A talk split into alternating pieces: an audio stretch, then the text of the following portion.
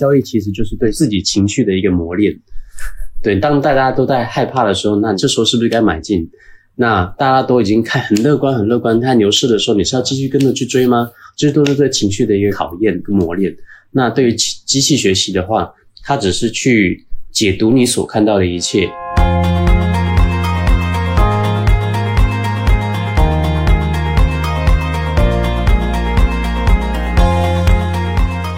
大家好，欢迎收听阔博治疗，智慧的智，聊天的聊，我是主持人潘天一，我是主持人吴俊。阔博治疗是一个有 AI 味道的访谈节目，节目背后的阔博智能虽然也是一家 AI 企业，但是我们的节目中邀请的嘉宾也好，讨论的话题与行业也好，都并不一定限于阔博智能自己服务的行业领域，所以我们的愿景是通过阔博治疗这个节目，让我们的听众更广泛的了解到。在不同行业中多样化的人工智能应用场景和这些行业里有趣有故事的人。那在我们节目的之前的几集里边，我们介绍过很多不同的 AI 应用场景。然后可能我们的一些听众就是正在考虑自己有可能想转行到 AI 领域，呃，然后他们也通过我们的节目想尝试不同的呃 AI 应用场景是什么样子。那我们之前也 share 过这种。AI 或者编程学校的一个呃观点，那我们从一个个人的学习者角度来讲的话，呃，是不是也可以去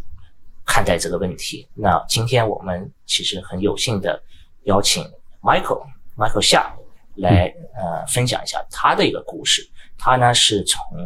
一个科技公司的 PM，后面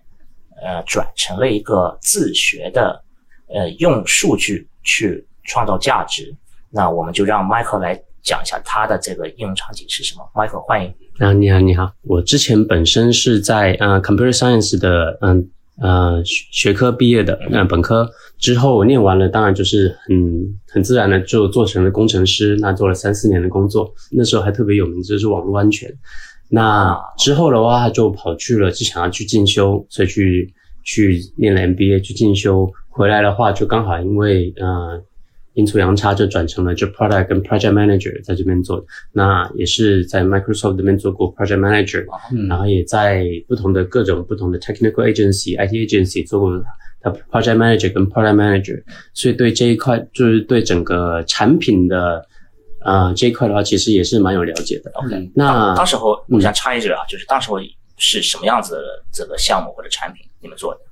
在微软这部分的话，我们主要我那时候主要是做，就是也是类似 customer success，嗯，就是协助于我们协助我们的呃技术工程师去更好去支援他们的我们所谓的 partner，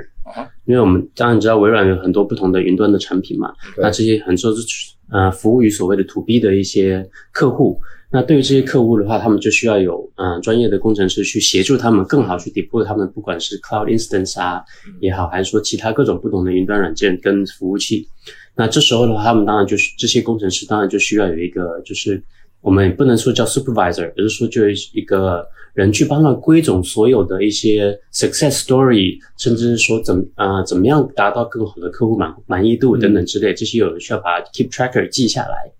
等等之类，所以那时候就做一些，也算是应该算是说去支援支援呃技术支援工程师的一个角色。OK，那之后的话就是转，因为自己对于那时候刚好是 App 做很多做 App 的人就慢慢跳出了很多人做创业的，所以自己也觉得说对这块很有兴趣，想要转成所谓的 Product Manager，对，去 manage 一个 Product，不管是包含它的一些嗯讲 Business 变 Business Cycle 也好，还是说它的一个。Business idea，然后到整个落地，就想要从从头到尾都希希望自己被 involve 到，所以也去学了很多东西，之后也是有幸进了其他几间就是不不同的做产品的公司也好，做 IT agency 的公司也好，那有有幸可以去学到很多不同从 business 层面上，但是同时也可以怎么样去落地到技术方面的一个整个流程的经验。所以这是一个其实比较典型的从技术更加转向 product manager 这么一个路径，对对是的。但其实之后的这个转变是比较少见的，就是你转变到这个 trading，然后是是是是这个自己在做这个 trading，所以这块是怎么怎么怎么转变过来的？首先，呃，你可以给大家作为小白来稍微介绍一下这个所谓的量化投资或者量化的这个 trading 是一个什么样子的一个一个总总总的一个概念。其实量化交易的话，跟传统交易其实是非常相似的。我们看现在很多看不同的人去买卖股票啊，很多大神去写他们文章，其实都是写说我在什么时间点该买入，对我什么时间点卖出，我可以最大最大将我的利润最大化。嗯，那其实呃，不管是你说从最基本的 NLP 也好，或者是说到呃，就是很多不同预测股价的模型也好，最终的话都是最终目的都是为了要达到这个目的。去确定说我在什么时间买这个东西，嗯，什么时候卖这个东西，可以将我的利润最大化。那当然就是说，当然有很多不同的途径。那但是说，最终的目的其实只是为了达到这样一个目的结果。对，那中间当然有不同，刚刚讲过不同的呃呃路路径，比如说呃，有人是去专门去呃。抓不同的新闻，然后透过 NLP，就是 Natural Language Processing，去找出说这一只股票在现在的新闻市场上是不是有正面的情绪存在呢，还是负面的情绪存在？正面情绪存在的话，是不是可以代表说有都很多人看好这只股票？很多人看好这只股票的话，就会相也相呃相对上来就会引导到更多人去买这只股票。那更多人买这只股票的话，就最基本的就是供应需求的，呃，市场上的供应需求，越多人买这只股票的话，那就会就会把这只股票的价格越推越高，越推越高。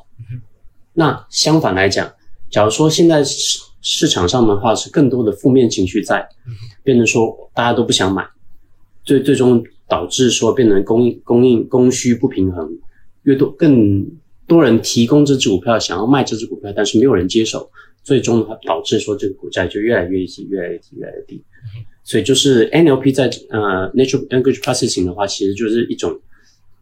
这样子的一个工，在嗯金融市场上就是一个这样子的工具去分析工具。分析工具。那当然说这只是其中一种工具跟路径，那还有其他不同的应用场景，都是机器学习能够在金融市场上去被应用的一个方式。那我们后面可能会跳到这个很多这些细节啊，对对对。但是为什么专门是选这个？Quant？那因为我之前在，因为我刚刚讲过，这是我之前后来去嗯进修的 MBA。嗯。那在 MBA 这一块的话，其实我对几个东西比较有兴趣，一个是 marketing，一个是跟呃是 finance。对。那其实那块 finance 的话，其实我还有修过几堂比较有趣的课程，financial financial financial engineering 这些东西。那虽然虽然那个时候。身为一个小小的工程师，对这些东西不是很了解，但是就是有扎下一个就是念头，说哇，这个东西很厉害，我一定我以后很想要学会这个东西。但是因为当然就是后来去工作啊，然后很多不同人生旅程也没有时间真的去回来这个东西。嗯，那真的是到了可能某一个契机，真的想有了时间了，然后真的想要花心思在这些上面，所以才把这个。这个宝箱又拿了出来，重新再把这里面的东西再重新研磨一遍，重新再看一遍，这样子。嗯，第二个的话，刚好我认为我有嗯相对应的技能跟经验，比如说好了，第一个我懂代码，虽然说那个十几年前写的是 C，然后现在大部分的话还是 Python 跟 C 加加相对来说比较多，在这个在这个行业里头，当然是。但是我至少我对这个东西有一个最基本的了解，我对学这些东西的话，相对来说更快上手。所以说这个呃工程背景是当然第就是我的第一个条件。那第二个的话，就刚好我觉得对于呃怎么样去了解金融市场的话，身为一个 project manager product manager 的话，可以更好的去分析很多东西。不，我们当然不只是说分析所谓的项目也好，分析产品也好。而是说，我们对于，呃，身为 project manager 跟 product manager role 的话，可以对一件事情去做有条理的去了解每个不同的详细。所以刚好这个部分的话，我觉得我这个经验的话，也可以协助我更快的去了解，跟呃更快跟有系统的去了解金融市场，甚至是说怎么样去学习，去去 plan 我的下一步该怎么做。所以我觉得。当初选择的话，是因为刚好我有这些相关性的技能的话，会能够更快的去应用到这个行业里头。有一个原因，肯定也是因为这个是最直接跟 赚钱有关系，是不是？别的东西你可能先先要应用在某一个场景里边，然后通过在这个场景里边的一个呃，就是提升，才能把它变现。然后这个就是说你的成功或者失败，直接是跟这个 cold hard cash。对啊，我觉得听说的很，我觉得听说的很对，就是变成说第三个的话，当然就是后来想了，这个其实就是一个最直接去去。衡量你成功与否对的其中条件之一，而且也是最快的方式。假如说你想要换了另外一个职业，假如说我想要重新开发一个 APP，我还要去开发完了之后，还要再去推广，那推广又是另外一个环节，然后甚至说到之后的话，成长等等之类的，太多的关卡跟环节在这里了。很间接的，对对对，太间接了，然后需要很多外力去帮你。但是对于这样子的一个职业来说的话，我可以。从一个人的方式，当然说一个人的精力有限，但是我可以从一个人的角度，从但一个路径去一直一直一直往下走，而不需要被其他的嗯产能或者是怎么样东西限制住。这个大概是在两年前的事情，是吧？对，大概两年前左右，决定了要做这件事情的时候，其实是也是无头苍蝇，不知道从哪边开始着手，但是后来就是读了很多，不管是文章也好，人家写的也好，还是说一些。啊，新闻也好，后来就是刚好遇到了，就是呃一些线上课程。嗯，我觉得说就是可能从一个线上课程这边开始的话，嗯，可能会虽然说不会马上把你带到这个行业里头，对，但是你会知道说这些这个行业里面在做的是什么样的事情，然后甚至他们用的啊，我们说它的 jargon，它的惯用语，它的注意的东西是哪些，那可能。会这样会有一个比较全面的一个了解，虽然说不是很深，但是你至少有一个全面的了解，这些这个行业的人在做些什么样的事情。所以那个第一个第一步的话，可能那时候还是选了一个线上课程，然后花了大概也是那时候也是全职，大概花了两三个月左右时间，不管是交作业也好啊，就把这个东西全部修完了。你提到的这个课程就是优达的一个 Nano Degree，是这个意思吗？是的。OK，那它这个课程里边到底从哪些方向去？去就是你可以举一些例子，就是它里边的具体的一些课程内容是什么？嗯，可以的。就是它那时候其实包含的是两块两块 module，两个它它应该把它想成是两个 semester。第一块的话就是它是教所有的 finance 的部分，它教了很多很多 finance 部分，然后到了最后一小块的话才 introduce 说就是呃 AI 在这一块的话可以被怎么样的使用。OK，所以它第一块的话，其实没有讲到很多有关携带技术的东西，它大部分是讲说，呃，金融的一些用语啊，然后 stock price 是我们讲说股价是怎么样被怎么样被移动的，怎么样被买卖，在哪里被买卖，甚至说包含一些呃金融衍生品，包含 ETF，ETF 的话是怎么样被买卖的，它的价格是怎么来的，它是怎么样去控制市场的，所以包含很多的一些讲解跟一些理论上的东西，让你更了解。这个金融市场是怎么样的运作的方式？对，那到了第二个 module 的话，他才开始告诉你说，就是教你说，OK，我们有这么这么多，期有这么这么多工具可以用。嗯，然后在这个工具的话，你需要注意什么东西，然后怎么样怎么样，他会会蛮详细的去告诉你。所以那时候的话，才真正对说，哦，machine learning 原来是有，不是只是说我把东西丢进去去做学习，而是它有很多不同的呃模块。或者说，或者说模型吧，嗯，很多不同的模型去给不同的呃不同的问题去使用，去解决不同的问题。OK，对，这个就是说到呃人工智能的应用场景是非常广泛的，就是不同的领域里边都可以找到。像我我比如说我们公司做的呃两个不同的这个这个 business。呃，我还蛮好奇的，就是呃作为这个。呃，个人的一个交易员，嗯，然后这个这个感觉大概是怎么样？或者说，我觉得观众可能也会好奇，如果说成为一个个人的这个交易员，他的生活是怎么样？比如说，你每天 是要花很多时间去看这个数据，然后去做 trading，还是说其实你的生活可以更加自由的？比如说每天就呃两三个小时。看做一下吹，你其他时间有更多自己的时间，大概是一个像偏巴菲特才会这样子做。对对，我觉得大家还蛮好奇，这个如果真的成为这样一个这种工作，嗯，你个人的话会花多少时间？比如说现在每天，嗯，就单纯好奇啊，就是就是用在这研究这些策略上。我知道你是有时间去去跑步，也有时间去打篮球的。没有没有时间打篮球，脚断了。所以我大概一天大概会花一到两个小时去看所谓的市场的新闻。当然说，嗯当然说研量化研究员不一定要完全去 follow 到你的新闻，但是可能这是一个个人上的习惯，就需要知道说现在市场上的大风向是什么。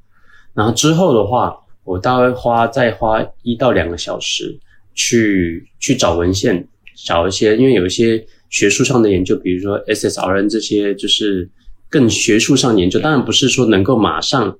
去被完成被，嗯、怎么讲，应用在应用应用成一个嗯。嗯、执行成一个模型，对，而是说这些东西会给你一个新的 idea，说我应该怎么做。然后再来大概有剩下的大概两到三个小时的话，我会把这个时间应用呃，会分成几个小块。第一个是我现在在做哪些策略，去做一个复盘。第二个的话，我会去说这些东西还有哪些哪些东西是哪些 topic 是我可以去继续研究、继续深入去去更挖掘更多东西出来的。然后第三个呢，当然就是写呃包含写代码啊等等这些东西。所以大概是我的时间大概分成这些几个小块，大概是两个小时、两个小时、三个小时。然后其他时间的话，可能就看一些其他的一些相关交易的书啊等等之类的。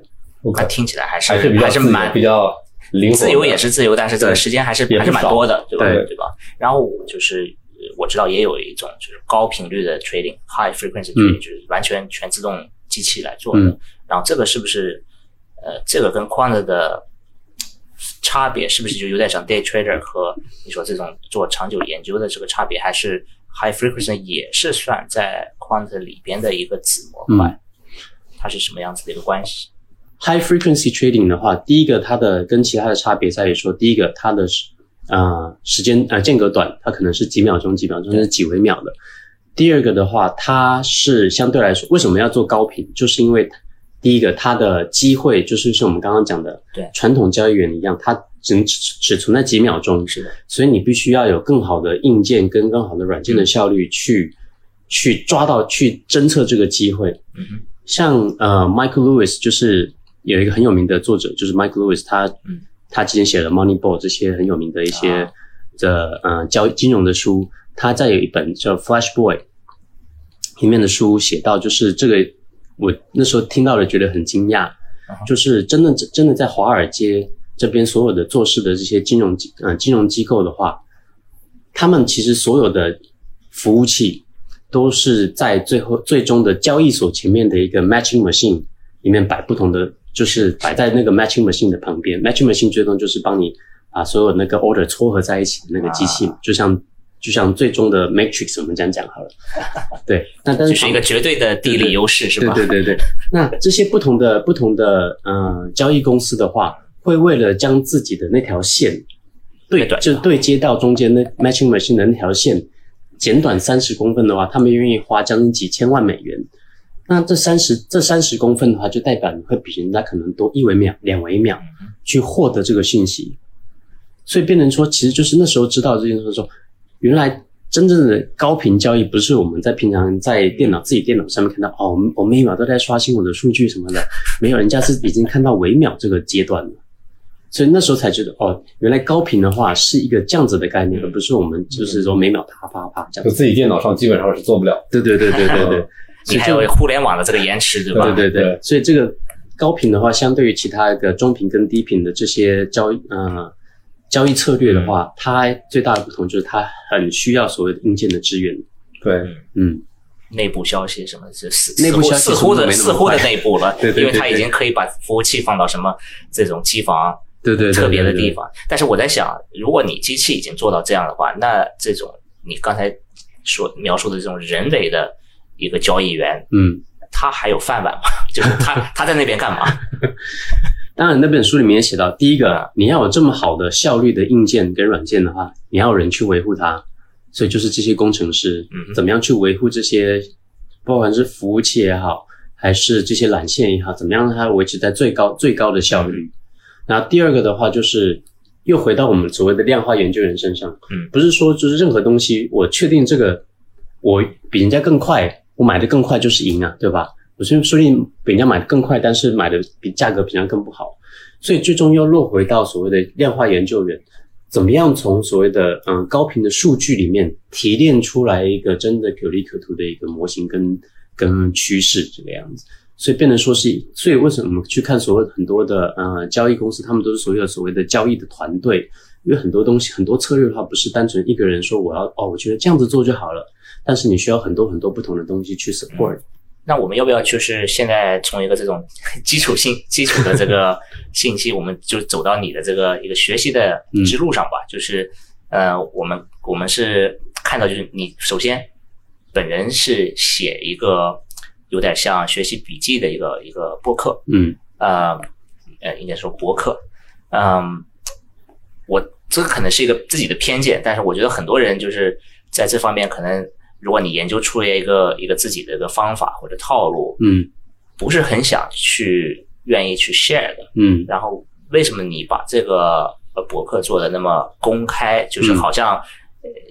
你所有的这个 secret sauce 都都摆在那边让大家看，嗯，然后甚至还有一些你自己尝试的这个代码啊什么的都都都放上去了，所以就是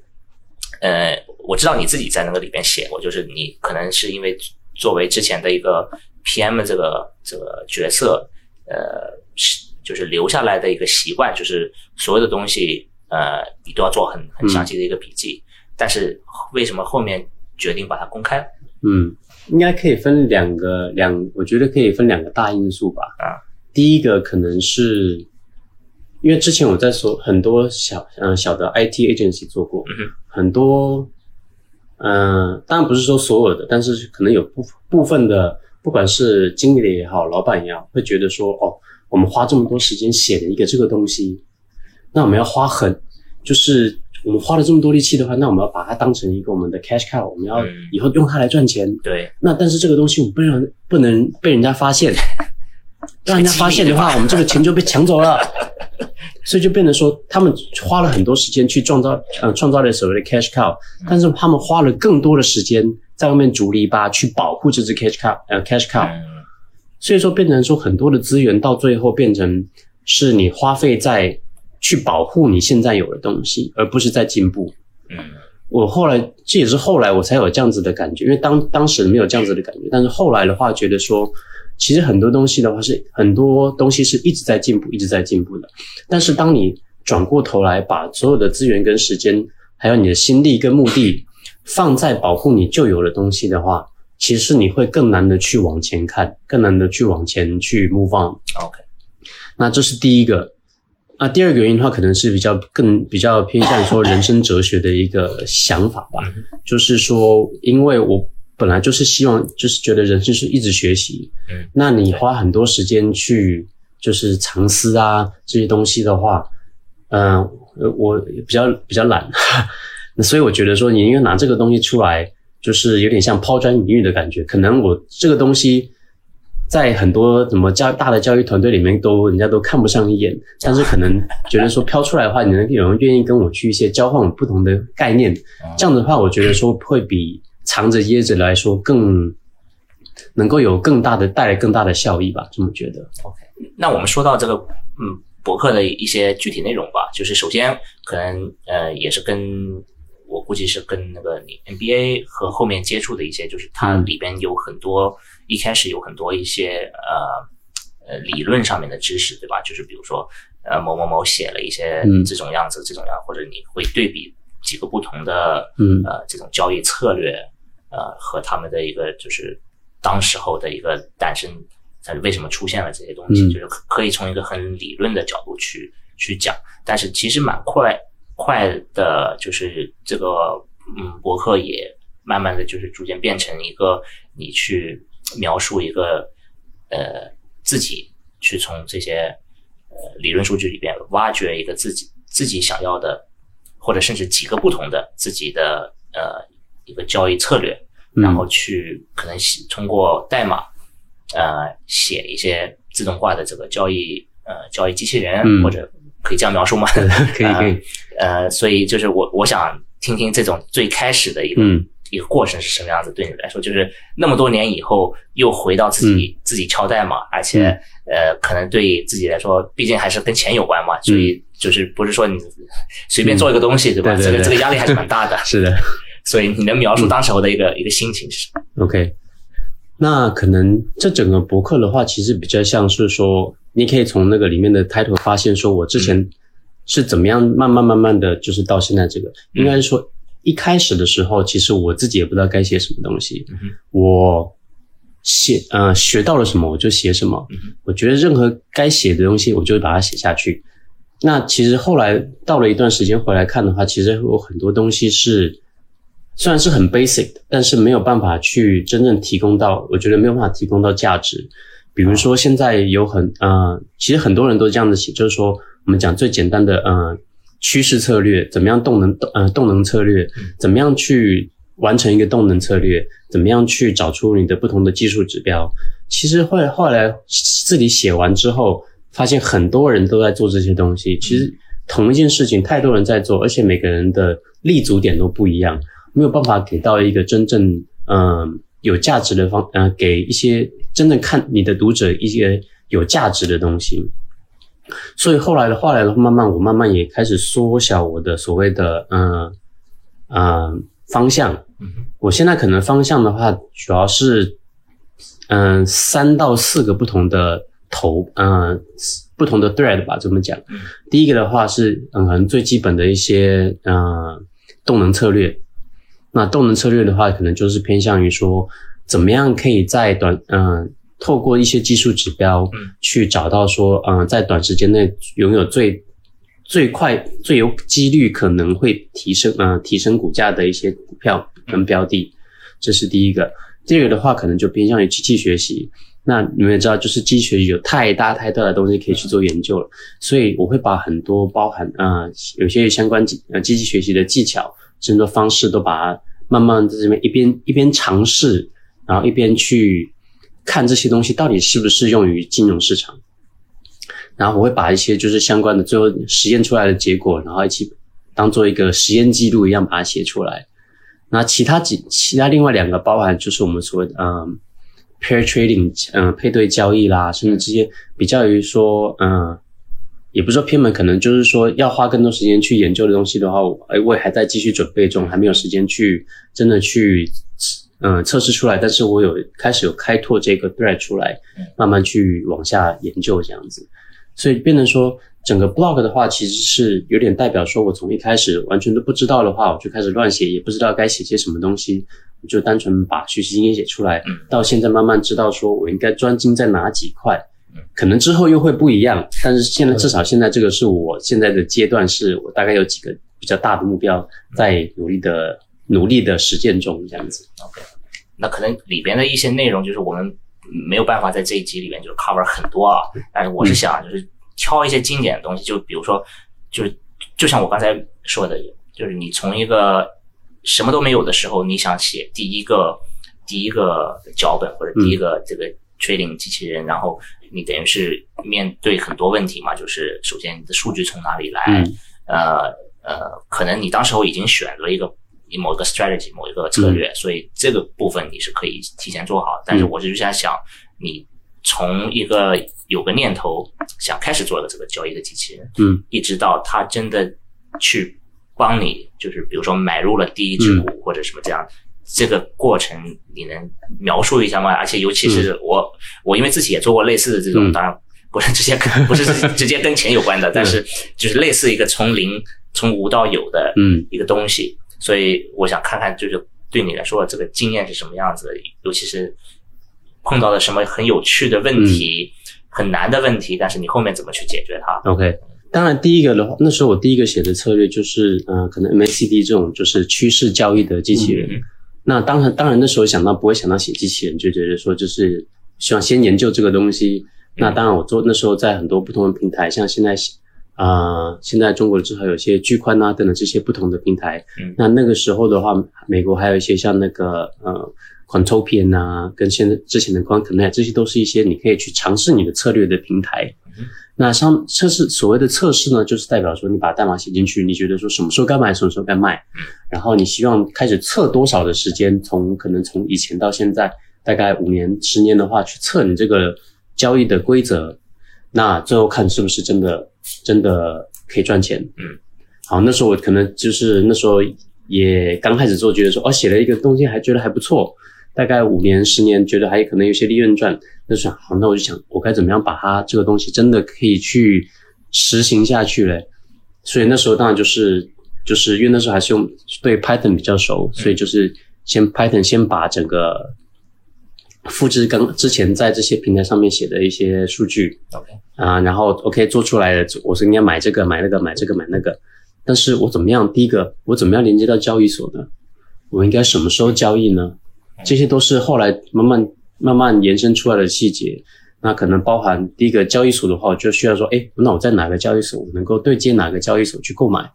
那是要相对哪些 API？那是要花很多时间去做 research，怎么用这些 API？有什么样的 error？这些都要稍微去了解的。然后对接交易所成功了，那我什么时候买嘞？这时候又看到所谓的嗯。另外一个问题就是，我要怎么样去去去定时去启动我的机器人，对吧？这又是另外一个框架，又是另外慢慢解决了之后，回来了发现，哎，我的我的数据好像爬得很慢，好像一次要花一个小时才能把所有的东西给收集起来。那是不是要开始要开始开始看到 multi threading 跟 multi multi processing 这些小东西，就变成说又要开始去去研究另外一个项目，说怎么样去更有效率、更快的把这些数据给抓起来。去以便我的就是那个自动交易交易的 script 能够继续去分析，所以变成说，其实到 even 到现在为止的话，我都还在就是找 topic 说怎么样去去 improve，呃，应该说最优也不是最优化，就是 improve 这个 script 就对了，因为这个东西有太多的东西需要去考虑了，所以变成说这是一个持持续下去的。持续下去的一个工作，就是可能可能到了老了，到死了都还不会结束，然后可能还在服务器上面跑，然后我就不知道，然后可能这套赚几百万我也领不回来。但是但是对我来说，这就是一个你去怎么样去从你现在做的这个 thread 做好了之后，开始慢慢扩展到其他的部分，你觉得怎么样可以让你做得更好？嗯，所以就是从那时候开始到现在都还其实都是一直在做这这些事情。我我我理解你说的就是它一个有个持续优化的这个，就是你没法间接一个什么地方是一个停止，对吧？嗯。但是我们可以比如说放到，就是你当你真正去交易了那第一笔钱的时候，算是一个 MVP 就已经做出来了，对吧？那从一个零到这个时候的话，你大概花了多长时间？嗯，那是个时候大概花了，假如说包含所有的研究时间的话，大概花了两到三个月的时间吧。因为我大概有一个月左右的时间，因为我的这个当然这个策略相对来说比较的呃粗略粗浅，所以很容易很快就就有大概的结果。然后那时候也比较愚蠢，会相信自己真的会赚钱，但是就是觉得说这个方西做了研究，大概做了一个月左右，然后自己重新写的，就是找了不同的库去写了自己的框架，框架那时候大概花了将近。嗯，三个礼拜左右的时间搭起了整个框架，就是至少让这个东西更框架化，可以可以看到可以加之后可以加很多东西，最后再把它对接到交易所，真的开始交易了，大概是花两到三个月左右的时间。呃，你刚开始的时候会，你刚刚提到觉得有些策略可能会有用，但发现没有用。但你现在做了两年以后，你你现在的这个心态和这个交易方法对比刚开始。应该会有一些变化吧？你们嗯，给我们讲一下你的这个现在的和当时这个感触有什么不一样吗？嗯，有，其实蛮大的变化的。那时候刚做出来第一支 Trading Script 的话，其实会每个小时都在看，说我赚多少钱。对，我所有的个人投资者都 都赚多少钱？哇，今天怎么赔那么多？哇，昨昨天都赚好多了，怎么今天就赔了？就是会会很去在意这个数据，但是后来越读了越多的，不管是书也好，还是说文章，甚至说一些投资的一些理论之后，会发现其实我觉得比较正常的心态来讲的话，是说，既然你确定了这个呃策略是有效的，你就找出来一个这个策略的所我们叫所谓的 benchmark，它的一个对比的一个的指数。比如说，呃，你可能拿纳斯达克 （Nasdaq） 来讲，说可能它就是我现在的一个呃标的。其实我只要一个礼拜、两个礼拜，甚至一个月再回来看，我到底是比指标高还是比指标低，就好了。因为其实你看市场每天都在动，嗯，今天可能这个这个公司新闻可能可能老板做了什么不好的事情，然后就是股价大跌，但是隔天才发现哦，原来这个老板是在做好事，不要大声。这种东西的话，其实就变成说你要看这些所有的新闻面的话，其实又回到了所谓的传统的 trader 传统交易员的身上，就是你是为了去 cash out 这个短线的所谓的新闻跟情绪。但是你作为作为一个作为一个所谓的呃量化研究员的话，其实你应该是要了解说，你最终一开始定的这个策略的方向，是不是长期以来能够实现去打败你所谓在评估时候的所谓的标的。嗯，所以变成说，就是你要长期的去去不甚至不断反复的回来看，说你是不是一直比你的 benchmark 还要高，赔的比较少。但是你赚的比他多，甚至说你是赔的比他少，虽然赚的比他少，但是我赔的更少。就是你要一个在，它不是一个绝对的，是吧？它不是一个相对的，你总是跟一个相对的一个对比，因为绝对的话，你有上有下，你可能一天到一天一天的看的话，就。没没头了，对，就变成说你会太得失心，也不是也不能说得失心，因为当然就是做交易员就是觉得说你要有赚钱嘛，但是 eventually 的话你要看就是要长看长期的，对。我只要确保说我能够比 index 赚的，就是赔的少赚的多的话，其实长期来看的话，希就是对也自己要对自己有一个执念，就是说之后还是会因为这个因为这个策略有这样子的一个特性比。指数赔的少，赚的多，所以我之后会赚到钱，所以后来就变得有点变成这样子的一个心态，可以放得开一点，是吧？对对对，可以这么说，睡得着觉。对对对对对。你刚才提到那个指数，这这里还有个小细节，我想我想抓一下啊，就是呃，这个在你的这个博客里面也说了，就是呃，这个指数长远来说，它的内容其实会变的，对，你要你要长期看五年、十年的话，嗯，它这个指数可能每年或者甚至每一季都会调整。呃，但是你每每次对比的时候，你只能看见它当下的那个状态。对。然后，而且这个就是很很诡异的，就是说，指因为它的指数可能只是 top 多少多少多少，所以永远是那些在某一个时间内表现非常好的会被选到这个指数上面。那你这样又加上你的一个历史性很很强的一个一个一个模型，怎么去考虑到它的这个指数本身也一直在变？然后你怎么去解决这个问题？嗯，那其实这个就有关于我们这就是其实在这个行业里面讲的一个叫所谓的呃存活者偏差的一个概念。存活者偏差的话，其实就是我们讲的一种，就是我们现在当下看的所有的股票的话，其实都是十年前的股票的存活者，或者我们说胜利者。嗯，因为输的人的话，其实那时候已经看不到了，就淘汰了，是吧？对，就 out 了。但是，假如说我们现在要开始做投资的话，其实我们不知道十年后的所谓的胜利者或者是失败者到底是谁啊？我们不知道这个指数是什么样子的。我们不知道，就没有办法去判断说未来的，就是我们所谓的存活者偏差。就现在看的东西都是之前的胜利者，这之前的存活者。对，所以就变成说你在做所有的策略的时候，你必须要去有有办法去。呃，剔除掉这个所谓的偏差，比如说，我有办法去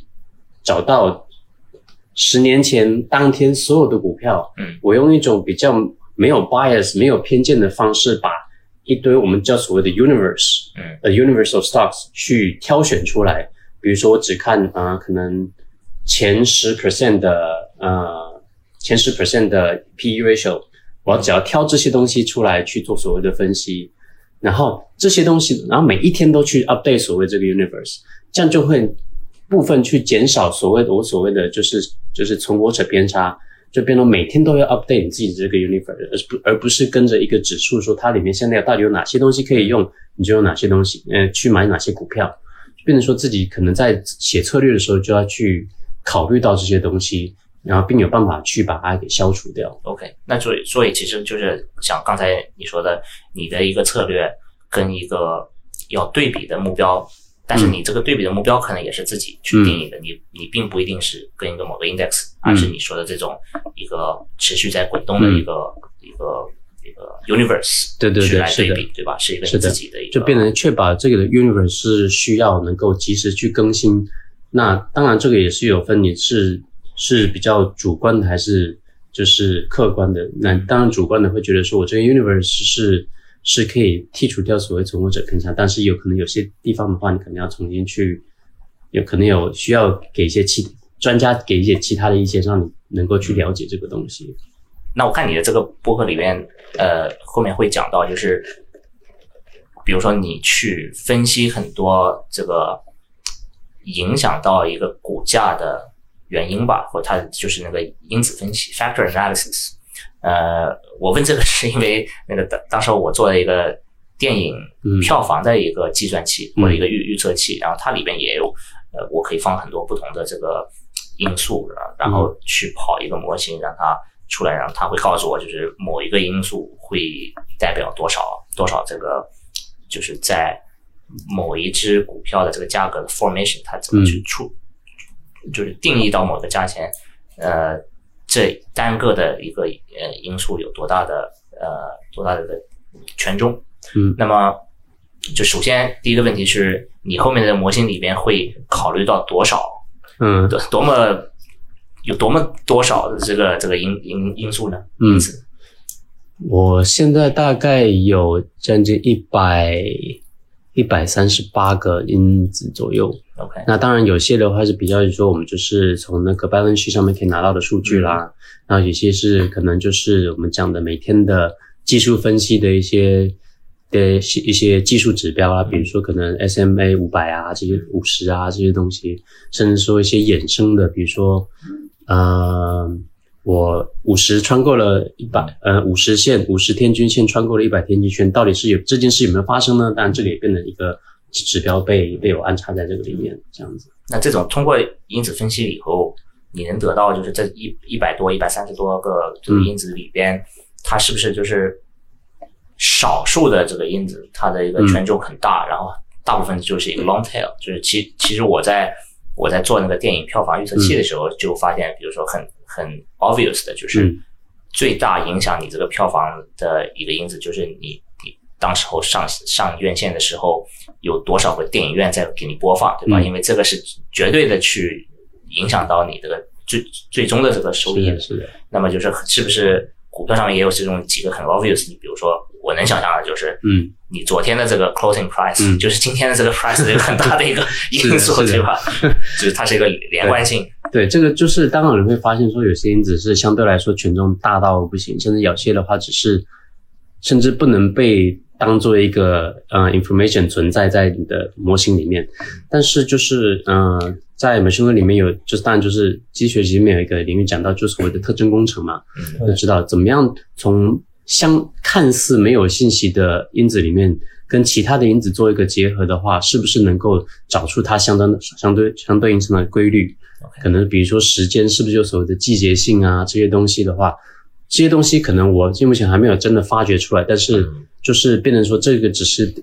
这个只是一个对我来说之后还是要慢慢去挖掘的特征功能，用各种不同的方式去挖掘出来说是不是在这些权重稍微小的因子，它其实只是它其实是有一个更大的信息存在，但是我还没有挖掘出来。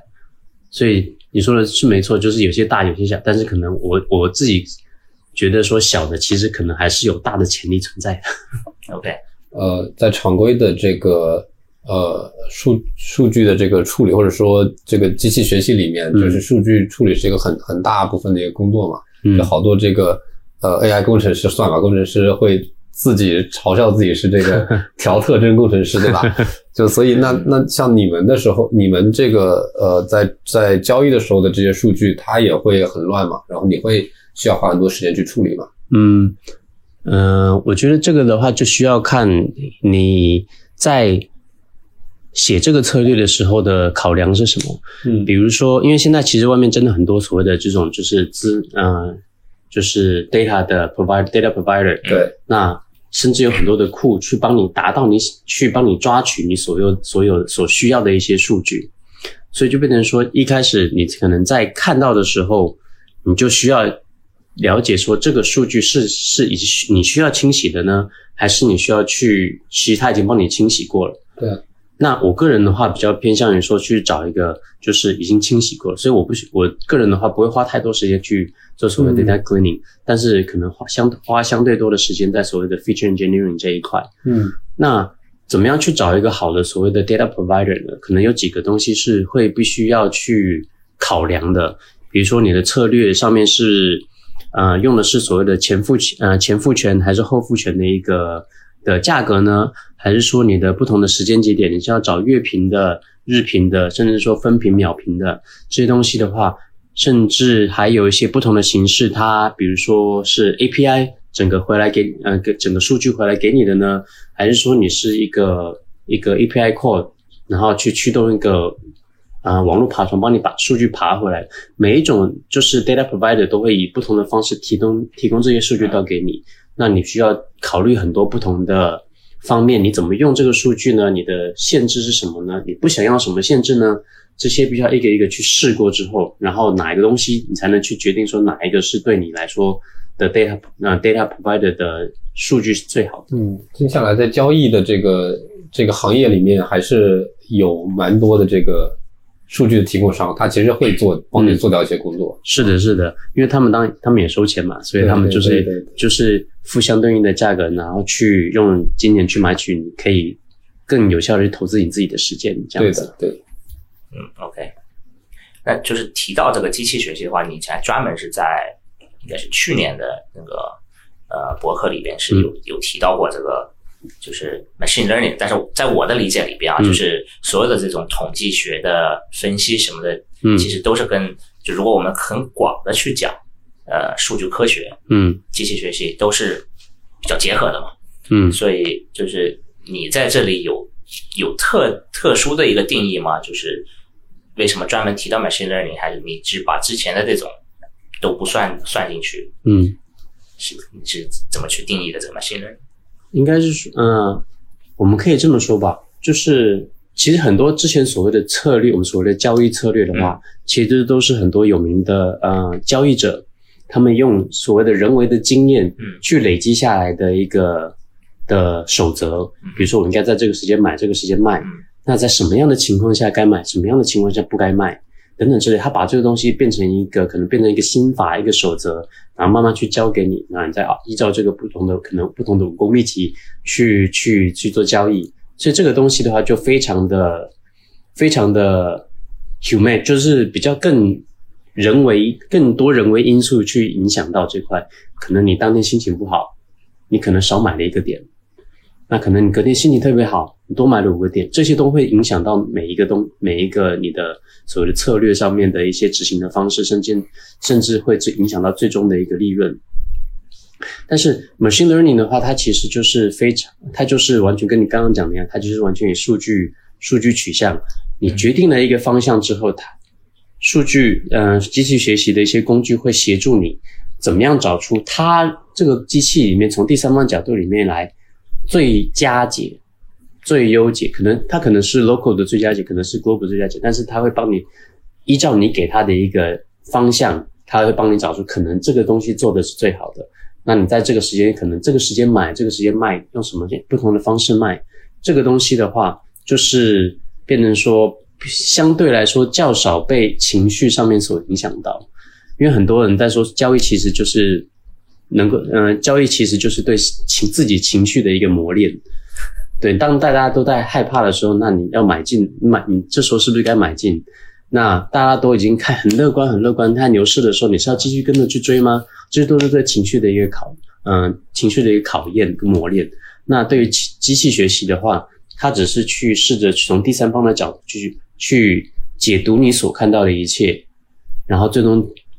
归纳出来一条手的说，OK，这个是我们认为可能最好的一个方式，告诉你，然后看你要不要去接受。所以我觉得这个就是可能我们刚刚就是有点像我们刚刚讲的传统交易员跟一些那量化研究者的两个可能最大的差别吧。量化研究者就比较能够使用就是机器学这种方法去给你一个更独立一个的第三方的一个嗯见解跟看看法。OK，那 Michael，我们今天聊的那么多，其实我觉得我或者我我相信我们的听众里。呃，里边大部分人脑子里都有一个问题，就是 这个东西到底呃是否 work？嗯，也就是你自己在嗯那个博客里边，其实也也做过一些阶段性的总结。我看，比如说你刚才提到那个第一个交易机器人，呃，可能当时候你是天天天去跟踪它，就像你说的，然后就十九天以后你就做了个总结，当时候百分之六的这个这个收益，对不对？嗯。然后可能后面我还看到了一个一个 post，就是已经有五个月了，然后你当时候也是做了一个像是一个年度或者半年度的一个总结，当时候也还是一个大概百分之九的这个收益，嗯。所以就是半年百分之九，它应该是一个很好的一个效果。所以你现就是现在可能已经过了两年、一年、一年多、嗯。两年，呃，你这个时候会就是从更长远的角度去看待你这边，呃，不管是你自己的学习的这个效果，还是你单个的某一个交易机器人的一个一个效果的话，你会怎么去评价？怎么给自己打个分？呃，我觉得你你想说多少可以说多少。你 OK，呃，我可以说就是一开始的话，其实可能是可能是呃无知者的运气吧，或者说初学者的运气。一开始的话，啊。我大概可以呃有某一支那个动能策略的话，大概可以达到八个月有三十 percent 的投资。但是你也知道，就是后来，因为我也是这几年开始，但是到了这半年来，就是慢慢就叭叭叭整个叭叭市场都对市场都可能那时候也是我在做这支策略的时候，也没也没有办法去预见到的，也没有办法去了解到的，嗯，所以可能这些东西的话，就慢慢还是嗯、还是还在努力的回复中。OK，那但是就跟我刚刚开始那个吴军问我的一样，就是心情要怎么样去看待这些东西呢？其实就有点像是现在的话，就是要去看看之前自己做的是不是有 follow 到之前一开始定这个策略的规则，嗯，再来去找找出自己的呃标的是不是还是比标的高或比标的低。嗯比如说整个市场还是相对来说低的话，OK 我也低，但是谁比较低呢？是不是市场可能市场低的更多？对对吧？就变成说，这时候去评估自己的呃收益的呃，比如说利润或者是 performance 的话，可以去找一个更一开始就要回归到本心，一开始你去怎么样去计算这个东西是有效的，嗯那你也可以现在再回过头来看是不是真的有效。有真的有错误的话，我们应该从什么样的方式再去进行改进？比如说，呃，用更多加一些人为的方式去判断啊，或者加入更多的因素啊，或者是我们要去怎么样去判断所谓的啊 market regime 的切换啊等等这些东西的话，其实都是慢慢做，最后再来做复盘的时候，你可以知道说怎么样再去用另外一个角度来看这个东西的话，可能当初看到的会更好。那现在慢慢慢的做改进，所以就跟我就一开始讲的一样，这就是一个一直下一直不断 improve 下去的一个过程，对。这样子。Michael，你这么说，我觉得就是要要吃这碗饭，其实很不容易。就是你觉得，就我觉得一般来说，就是两年其实不够的，我感觉，因为你必定要经过一个 market cycle，要嗯经过整个周期，对对吧？就是熊市和牛市都经过，你才能有一套真正完整的能这个穿越周期的一套方法。对对，所以大家就觉得，如果说我什么花六个月时间或者一年时间就要做好，我觉得几乎是不太可能。就哪怕你短期赚钱了，你遇到另外一种市场，你可能又亏钱了。对对对所以它还是一个需要长期投入，你才可能能能能吃晚饭的一个挣晚饭的一个行业。我感嗯觉，我觉得是对。但是开启的话还是相对简单，对吧？嗯就是就回到我们说的，就是从一个开始研究一直到嗯机器已经可以下下第一笔单子，嗯只花了两三个月，嗯就是它的一个 startup time 和 cost 是相对来说还是就比较，就是如果我想。可能十年前、二十年前，嗯这个是完全不可想象的，对吧？对对对你你就是等于是一个人去跟华尔街去干，对吧？对，对，因为其实这个就很像，就是很 relate 到你到底兴趣是在哪里。因为像我个人可能对写代码有兴趣，然后对做一些研究，甚至是做一些呃，甚至直接写一个框架这些东西也都很有兴趣，嗯所以变成说这些东西结合起来的话，然后我觉得这个东西是能够很能够去测试你说。或者说给你这么讲，就是更能够给你一个成就感，对，当然，这个成就感不是所谓的成功，而是说，OK，我真的成做些做了某些事情，这些事情是能够被 eval 被量化的去评估的。对，那我觉得这是一个，你可以把它当成一个吃完，就是你刚嗯，我刚刚讲的一样，吃晚饭的工具也好，甚至说把它当成是一个对自己一个小项目也好，说我可以做的这样子的情况，对自己来说其实是对自己一个不管我们也不能说是肯定，但是是给自己一个有很有很成呃成就感吧，这么说。对，关键你对这个过程是享受的，对对这个就比较重要。如果说我可以想象有些投资者完全就是为了钱，最终的就会对吧？对他可能经过一年两年遇到一些熊市，他就觉得很难受，或者他就放弃了。这种就就就就不会有那么好的一个心态，我觉得。对对对对。那说到爱好的话，呃，我们最后节目最后是有一个这个嘉宾呃推荐的一个环节，就是 呃，我们之前应该也跟你说了，就是希望你可以给我们准备一个什么什么惊喜来讲一讲，就是你最近对什么东西比较比较呃感冒，比较比较喜欢，然后顺便给我们大家，包括我们的听众来分享一下。OK。好，最近因为最近的话，我还在钻研一些，就是呃，machine learning 上面的一些，嗯，不能说是 concept，就像技巧上面的东西。那刚好遇到了一个，就是在看一些 YouTube 的频道。嗯哼。那有一个 YouTube 频道叫做呃 StatQuest，S T A T Q U E S T。StatQuest，StatQuest。那 StatQuest 的话，它这个这个 YouTuber 蛮有趣的，他也是。自己跳出来做 YouTube，但是他对他可以把每一个机器学习的基础讲，用很机器学习的理论，用很基础的方式讲给你听。嗯，他有自己对，呃，比如说，呃，neural networks，他有另外一种方式，把 neural networks 很清楚的讲给你，说每一个节点做了什么事情。OK，那他就不会一边一边，嗯，像传统的一个就是三三三列圆圈圈啊，给你去看到底发生什么事情，而是他能够把每一个东西去一步一步的推给你看。虽然很多数里面很多数学，但是其实数学的部分你可以慢慢学习，但是很多理论东西你可以从里面去 pick up 起来。那这是我最近蛮蛮推蛮就 obsessed，然后去读它的这个东西，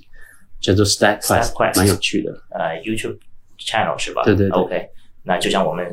之前的一一期的这个嘉宾说，呃，我们在中国可能需要一些科学的方式去去观看。